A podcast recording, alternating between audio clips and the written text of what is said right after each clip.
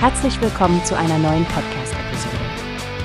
Diese Episode wird gesponsert durch Workbase, die Plattform für mehr Mitarbeiterproduktivität. Mehr Informationen finden Sie unter www.workbase.com. Hallo Stefanie, hast du schon von der neuen Initiative der GSMA gehört, die sie zusammen mit Shields Environmental Group gestartet haben?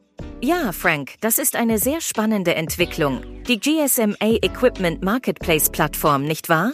Ich finde es super, dass Sie eine cloudbasierte Plattform geschaffen haben, die Telekom-Anbietern hilft, ihre Netzwerkressourcen effizienter zu managen. Genau! Es geht um Wiederverwendung, um Widmung und Recycling von Netzwerkausrüstungen, was letztendlich die CO2-Emissionen reduziert und die Branche ihrem Netto-Null-Umweltziel näher bringt. Und das Original-Content von GSMA wurde durch News aktuell übermittelt. Richtig, das ist ein großer Schritt hin zu einer Kreislaufwirtschaft in der Telekommunikationsbranche. Interessant finde ich auch, dass die Plattform schon von Vodafone genutzt wird. Sie scheinen damit Erfolg zu haben, sowohl finanziell als auch ökologisch. Ja, die Vodafone Group hat dadurch bereits ihre Emissionswerte gesenkt und ihren ökologischen Fußabdruck verkleinert.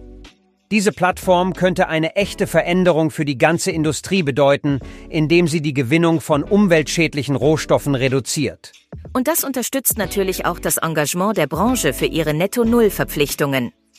John Justi, der Chief Regulatory Officer bei der GSMA, hat auch betont, dass durch die Reduzierung der Abhängigkeit von kohlenstoffintensiver Geräteherstellung die Emissionen weiter gesenkt werden können. Ja, und wenn du bedenkst, dass die GSMA schätzt, dass die Netzwerkgeräteherstellung und der Netzwerkstandortbau über 30 Millionen Tonnen CO2e pro Jahr verursachen, zeigt das, wie wichtig solche Plattformen sind. Ganz bestimmt, Frank.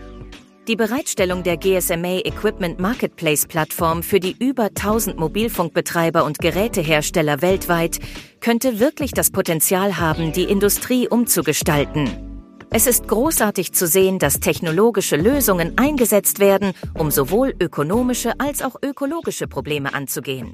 Absolut, Stefanie. Ich bin gespannt, welche Auswirkungen das in den nächsten Monaten und Jahren haben wird.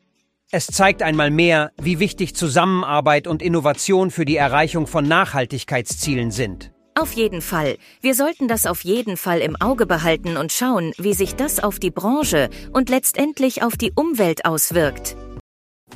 Hast du gehört? Es gibt eine Plattform, die wir probieren sollen.